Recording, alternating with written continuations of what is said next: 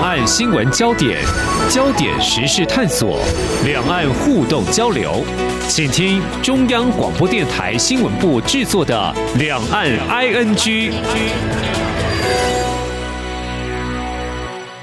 这里是中央广播电台台湾之音，我是黄丽杰，欢迎收听《两岸 ING》，我们三十分钟一起掌握两岸新闻时事焦点。英国经济学人在今年四月的报道，把台湾称为全球最危险的地方。而前美军印太司令戴维森曾经评估，台湾是中共野心企图之一，六年内恐怕会面临显著的威胁。而两岸不对称的战力明显，我们从军费来做一下比较。这个军费的预算，二零二一年中国大陆国防支出预算有一兆三千七百九十五点四四亿元人民币，这比上年的预算执行数要增长百分之六点八。至于看到在台湾方面，日前所公布的国防部。明年度预算一共有三千七百二十六亿元，这已经是历年来最高的哦。那么在送立法院九月一号开议这个会期审议之际呢，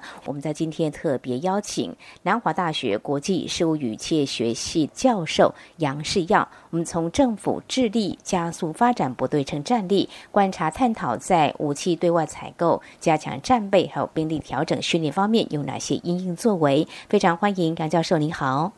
主持人你好，各位听众朋友，大家好。好，我们来探讨台湾的军购。这几年，相信大家呢会感受到，像前任美国总统川普，那么有多次呢对台的军售。其实历任的美国总统都有对台军售，那么这是对于台湾的这个安全承诺哦。那么观察这四五年来，就是蔡英文总统上任之后啊，这个军购项目在武器性能提升的比重，大致上整体看起来有没有提高，或者是？比较着重哪些面向的采购呢，教授？呃，其实这个部分我们必须要说，就是因为国防建设它的建案程序哦，还有它的这个政策的这个规划的时程都蛮长，所以其实大致上都是延续。因为我们看到这些主要的方案，其实都是可能五年、十年前就在做的规划。就像这些主要的方案，像这个战机的采购，就是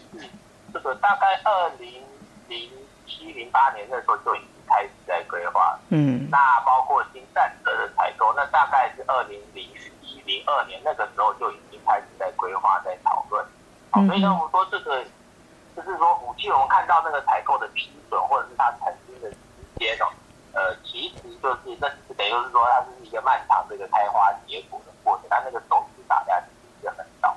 嗯哼，所以呢，我们说如果整个长时间观察下来，这其实就是一种持续的努力啊，也就是说。也许他这个开花结果收割是收割在最近几年，但其实之前很多代的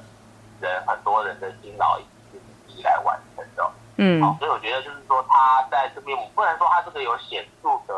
这个变化，因为这些都是之前的规划就是在。那也如同刚刚有提到，所以说美国对台军售，虽然说好像川普这个任内好像批准了很多，是那当然如果以金额来算也是这样，但是我们必须说，因为这是一个建案的周期来统计，就是说，他可能会在某个时期买到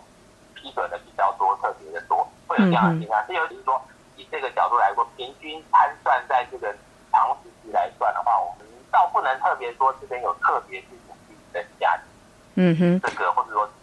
一些新规划的东西，因为大致上这些主要的项目都是前就在规划的。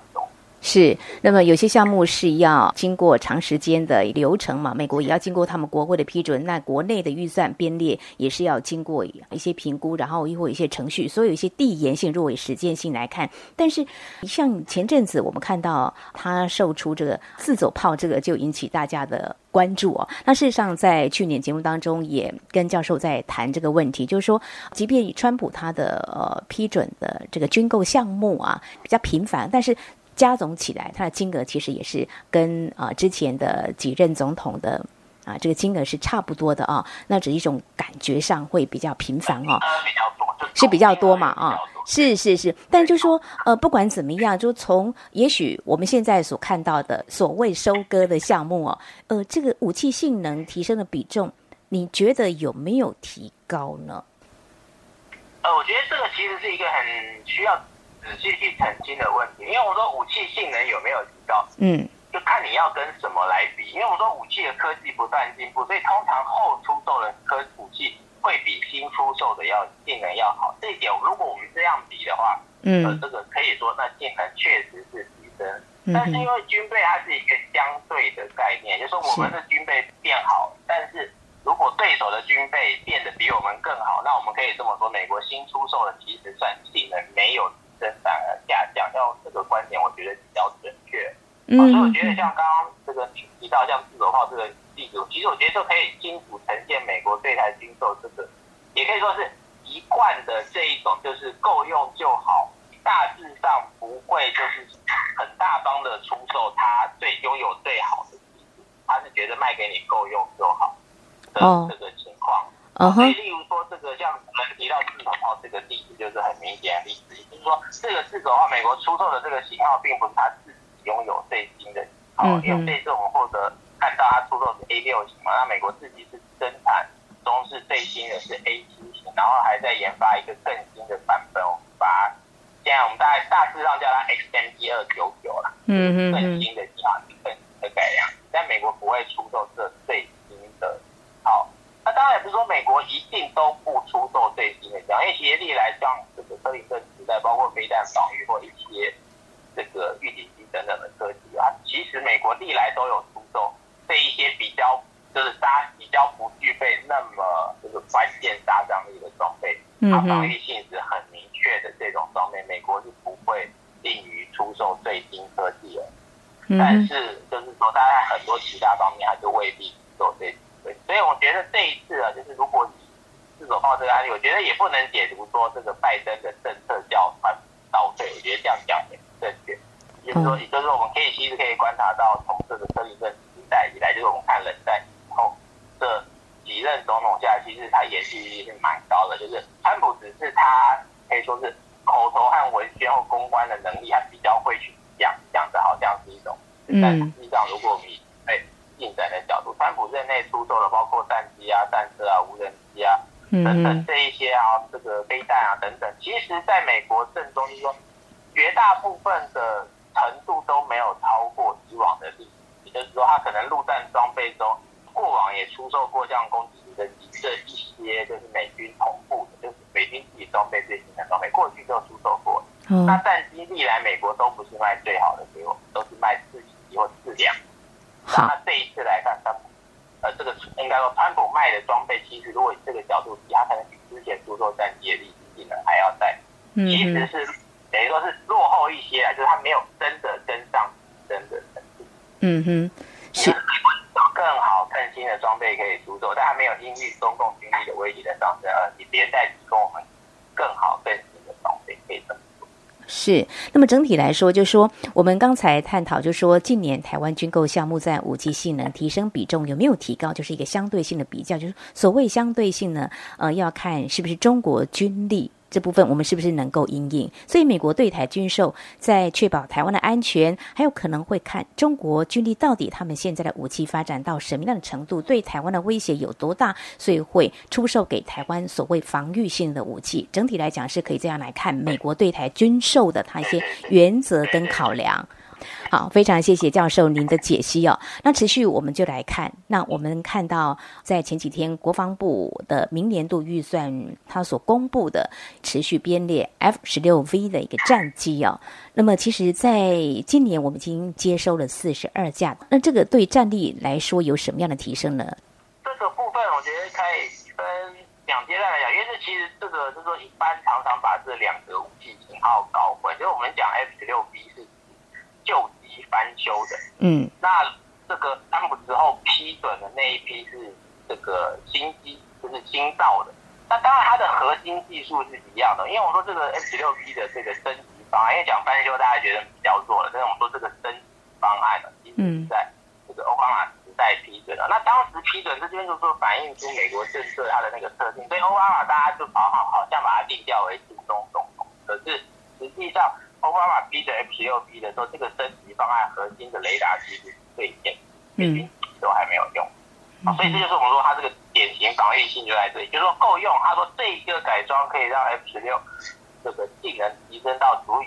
跟这个共军新一代战机，就是说虽然不是完全对等的这个较量，你说它这个整个机体性能是逊逊于这个共军这个最新的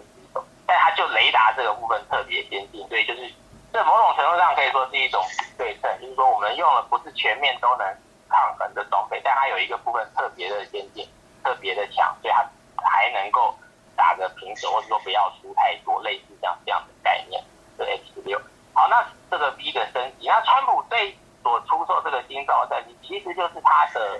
这个雷达技术其实是一模一样，只是飞机是造造新的，然后它会有比较长的使用寿命，然后它的结构也比较强固。但我觉得这边也是特别说明，这不是说哦，这个川普的这一个出售叫对，因为我们说比起前一次奥巴马的出售。他隔了这么多年之后再出售，其实是一样的技术，这就像我们说叫做叫做不进则退，就是这个概念。就是说，川普隔了这么多年再出售战机，它的核心技术却还是一样，所以这叫做进来的提升，或是对台军售的升级。啊，那另外就是说，这个军售中也反映出另外一个特性，就是说美国它这个军售它会考虑到它的产业利益。好，所以呢，我们这次看到这个新造的飞机，它的引擎的部分是比较好的。嗯，比较新的、好的，但这也不是因为说这叫做性能的提升，而是因为纯粹旧的那个型号已经在美军市场上已经不做，所以美国也不可能为了说我要出货给台湾，又重新去弄个生产线，重新生产这个旧的引擎，美国不会做这样，因为这样不合算。所以说这个引擎其实就没有说，虽然它是比较新的，在美军自己的部队中，它大概是在九二九三年左右那个时候就配备，好，但是。到一直到了川普这二零二零年这个时候啊，嗯哼，这个年代等于说隔了快三十年，他才出售这个军备的技术。好，所以呢，我们就说这一个例子可以看，就是说，也就是美国提供这些装备，就是符合他一贯的政策，就是说够用就好，不是最先进，足以让你取得一个巨大优势领先的这个态势。嗯美国没有这样，从克林顿一直到现在拜登，我们看到其实都是这样的一个趋势。哦哈，所以这个 F 十六 V 的战机，它是对应如果在这个空战的时候，比如说共军还没有进犯到这个台湾岛上，它是可以发挥一定防御力。倒不是这个意思，意思是说，就是它虽然机体本身的设计是七零年代末，它不像共军最新的机种，它是就我们一般讲战机，我们这大概讲就是分世代，就是我们讲 F 十六这种战机是属于第四世代的战机，那共军已经开始。配备第五世代，所以说这有一种世代的落差，就会像四 G 的手机变五 G，有点类似这样的概念。但我们这边的意思就是说，不代表五 G 的手机在任何情况下它都一定比四 G 手机好。嗯，所以一样的道理，古代的战机也不是它一定压倒性胜过第四代战机的一切。所以 F 十六改造的方案就是它虽然整个飞机它人是第四世代。但它在雷达和航空电子设备，它是做到第五代最先进水准这个程度。当然，因为尺寸的关系，它没有用那些呃更大的天线跟更强的电源供应嘛。我们大概简单讲这样讲，所以它的 F 十六 B 的雷达在性能上，在第五世代它当然也不是最好，但是因为它这个雷达的部分提升到等于第五世代这个程度，所以。F 十六 B 就是说它雷达部分已经是第五世代，所以它虽然机体没有那么好，但是它雷达好，所以它可以跟共军的这个第五世代战机，就说不会那样没有希望的对敌，就打起来是一场这个有一番拼战的这种能力了，就不是没有抵抗力，而是有一番拼战的能力，所以这个升级带来的效果。所以对空军战力的，它当然是有显著的提升，因为这个雷达比之前用的雷达的性能，它是有很大的。好，这雷达性能还是非常好的啊。所以它并不是说这个共军要等它到了台湾上空，不是这个意思，而是说用旧的雷达对第五世代战机可能嗯侦测的距离很短的，或者是说几乎找不到，但换了这个新的雷达就找得到。所以我们说，如果一开始没有升级的话，你在遭遇第五世代战机的时候，可能是就是胜算渺茫嘛，大概是这样说。但是你换了这个雷达，就变成说在一定的状况下。虽然说，可能就说有十种战况中，它也许四种可以势均力，六种是吃亏的。但在原来的战况中，可能就是没有升级，也可能十种战况中有九种都是吃亏，只有一种勉强可以上。所以大概它的。嗯，好，非常谢谢教授非常专业的解析，要让大家可以进一步的了解，就是国防部所编列的预算，向美国所采购的武器，那么美方依据他对台军售的一些考量，就是我们够用就好。那么如何确保台湾安全？他们怎么样来出售给台湾应该拥有的武器呢？在节目前半阶段，非常谢谢南华大学国际事务与企业学系。教授杨世耀为我们所做的解析，稍后节目后半阶段，我们也要持续针对在之前国防部所出炉编列明年度的预算当中，有一些采购的项目，怎么样来看国防战略布局？对于武器的采购有什么样的思维？我们稍后再请杨教授为我们做进一步的解析。明天的历史就是今天的新闻，掌握两岸焦点新闻，就在《两岸 ING》节目。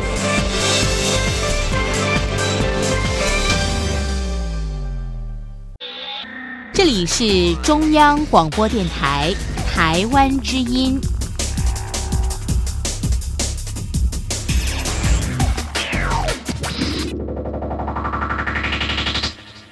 这里是中央广播电台，听众朋友继续收听的节目是《两岸 ING》。我们在今天节目当中关注的是军事方面的焦点。我们来看明年度的国防预算有几个相关的关注的面向呢？我们特别邀请南华大学国际事务及企业学系教授杨世要我们做解析哦。好，我们继续要来探讨的是，在国防部所编列预算当中也。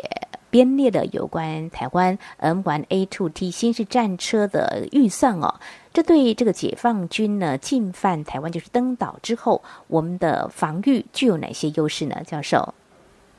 我想这部分也就是说，我们说这个长期以来持续建案中的一个重要的项目就在这里，因为我说这个台湾各种军备中的这个主战车这部分，其实是台湾这大概三十年来没有跟进过。所以这其实台湾所有战力中最弱的一个类别，就是各式各样其中，我们在主战车这部分战最弱。我们现在在这批战车购入之前，我们的主战车的性能大概只有八零年代嗯嗯，而且在八零年代初，这些战车就已经算是二等的装备。所以说，八零年代就已经是二等的东西，到现在过了这个将近四十年的这个程度，所以说这部分是性能非常落后。所以这批战车对我们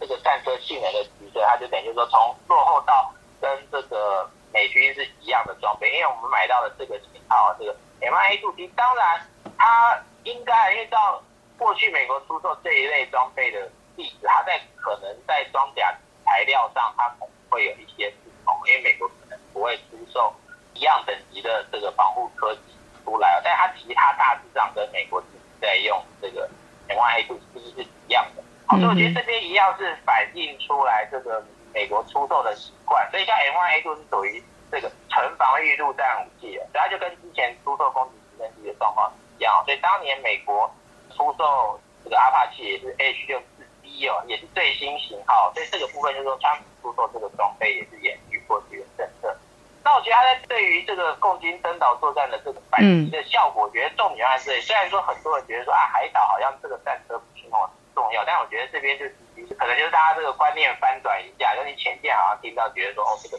对称很有用，但其实我觉得反过来说，战车其实反而在这些军购比较，它的用处反而比较大。因为我们说，就其实像最近大家可以看到阿富汗的情势，就会就会发现说，哎，美国为什么这个打了这么多年的仗啊，这个美国的飞机这么的科技这么的坚这个强大，为什么还是对付不了塔利班？就是说这个战争之中，因为航空车、飞机啊这些，它都是有出奇。出奇的这个周期嗯它不会无时无刻一直都在，嗯，是它的限制。它强好处是它这个速度快啊，这来去自如，可它待不久，嗯，好，或者说它停留在空中，它要花费很大的时间去维护它。好，所以战车的好处就是它可以在战场上持续的存在。好，所以对于共军的进犯，就是战车它等于就是一个，他就是一个真正的屏障，他不是说他过去攻击的敌人立刻就得撤回来。他可以挡在那里。好，那所以说这对台湾的好处是说，因为我们其实会研发，因为台湾地形的限制，就是共军真正能登陆进犯的地方其实是非常有限。因为如果这个海滩不够宽，啊，海滩通往内陆的交通线不够通畅的话，这些地方都是不能登陆。嗯，就每次等于说共军一上岸就会自己塞车挤在那边，他就动。所以呢，在绝大部分的情况下，适合攻击的地段其实很有限。所以这批战车它的好处就是说，我们可以说，我们就放在预判它最容易登陆的地方作为一个核因为这一批战车停在那边，它就可以产生这个效果。好，所以这些军售，我觉得那当然比较可惜的地方，就是因为我们采取采购的方案，就是我们买是买最新的型号，但我们买的数量很少，一百多辆而已。哦，好，所以变成说，那但是因为我们说我们会被威胁到的地段没有这么少，说只要这一百多辆，大概两个营的数量，这数量是有点太少，太少。所以我们这个采购方案说比较好的选择，应该是说我们买可能装备这个配备稍微弱一些，但我们多买一点，可能买到四四百或五百这个数字，那大概就可以说那些可能容易被攻击的这个海滩地带，我们都可以就近就放上这些战车来防备。那对于这个防卫作战上就会有很大的事。我觉得说战车在现代战争中的它的这个防卫作战中，它的这个作用就已经有点类似足球场上那个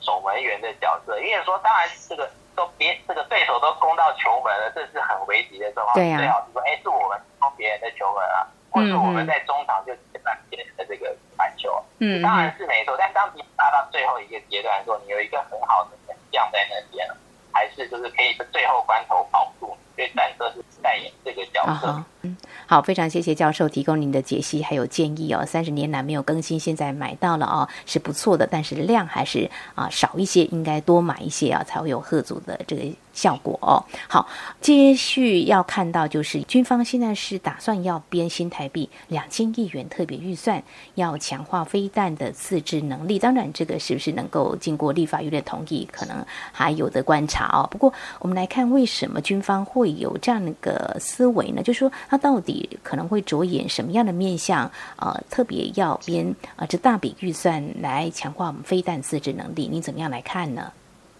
呃，我觉得这部分其实是真正要讲不对称的话，这个飞弹这部分才是。但是就是说，因为这两千亿大概是我们潜舰国造预算可能是三分之一左右而已，所以这边就显示出我们潜舰预算排挤的问题有多严重。就是说，如果我们同样拿这个费用去来研发和制造飞弹，我们可能造出来是好几千枚，对吧？所以那个战斗的效益就差就。好，所以我觉得说这个编列这两千亿特别预算，就是用在飞弹项目这件是一件是一件好事了。因为我说，其实美国在这个之前川普出售的这个项目中，它关于飞弹部分，就是又是一个明显的降嗯，也就是美国内置售的还是美军旧的于它的这个飞弹的好，但美国其实是已经有两种类型的飞弹，它没有出售。嗯哼，好，所以就是说我们在看这个项目，因为其实这是我们这个其实从这个美国六零年代我们就开始努力这个飞弹这个自自主的研发哦，就这在这部分我们国防自治上比较有成就跟累积的。啊，所以呢，我们说这个强化飞弹这个自制，等于就是说某种程度上，就说把我们的资源用在不对称的战力上面。那同时也就是说，也某种程度上也就是说，因为美国没有卖更新的飞弹，那就是说我们可能更需要自己。研发在这但是这边其实也就是显示出来，就是说，因为我们其他方面花了很多钱，所以就变成说这部分要另外再用特别预算来。是是是，所以我们要这样来看，就是说经费就这么多，但是如何来做最好的一个分配哦，呃，才不会有排挤的一个状况出现哦。好，最后我们要谈的是，刚刚我们谈的很多都是武器哦，接下来谈的是兵力哦。工欲善其事，必先利其器。那武器有的话，呃，就是我们要精锐的兵力。我们也知道，我们现在的国防的兵力主要来自募兵哦。我们看到国防部四月所公布的国军兵力总员额大概二十一点。五万人，不过在扣除受训呢，还有聘雇人数，还有九成的所谓的编线比，就是啊编制人数跟现有人数的比例计算，志愿役大概是十六万九千两百人，可能将近十七万人哦。哦，就说怎么样会用这个武器也很重要，这样才能够发挥比较好的效果。你觉得在作战训练方面有哪些必须强化的呢？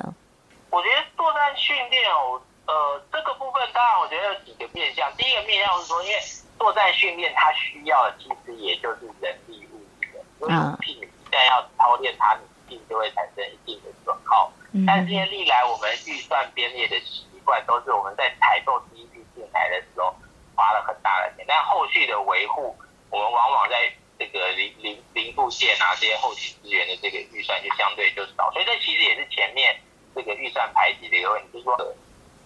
政策上啊，必须要重视它后续预算的进度，而不是前面买进来好像把政做出来就好。这点其实是这个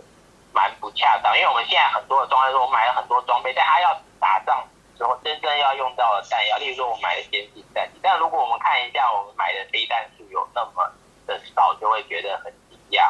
比如说我们 F 十六的战机可能两批加起来，我们总共会两百这个架，但是我们拥有的飞弹数量，我们每一架飞机可能只是才分到一两枚飞弹，就是好的对共军有杀伤力好的飞弹，我们可能一架飞机才分到一两枚飞弹，这其实是很少。那我觉得另外一个问题，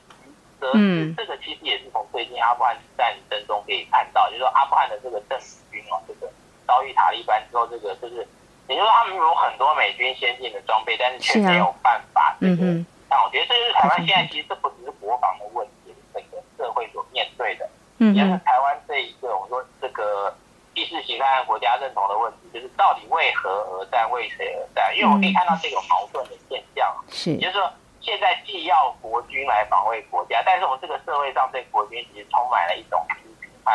这个责难，也是这个一种意识形态的谩骂。嗯嗯，我觉得这对于世事的打击是非常的大。对，嗯哼哼。因为你说国军他来自社会，但社会形形色色的人都有，所以你说这个纪律的问题，嗯保守的问题，这一些我说在社会的任何角落都有，但独独国军被放大检视，而国军犯了一点点错就罪大恶罪该万死。我觉得这种态度对国军的士气是很大的伤害。国军会觉得说这个。又不是只有我犯错，人都不会犯错啊？为什么我要被这样责难？是因为国军说，因为我们是中华民国的国军，所以不符合现在当朝的这个意识形态，就要这样被责难。我觉得这是最大的问题，就是让国军会在这之中，他觉得就是不被尊重哦，不被肯定哦。虽然我们都会看到说，呃，这可能说啊，总统啊或院长出来肯定，可是我们要想说，这一些投票给现在执政者的这些人。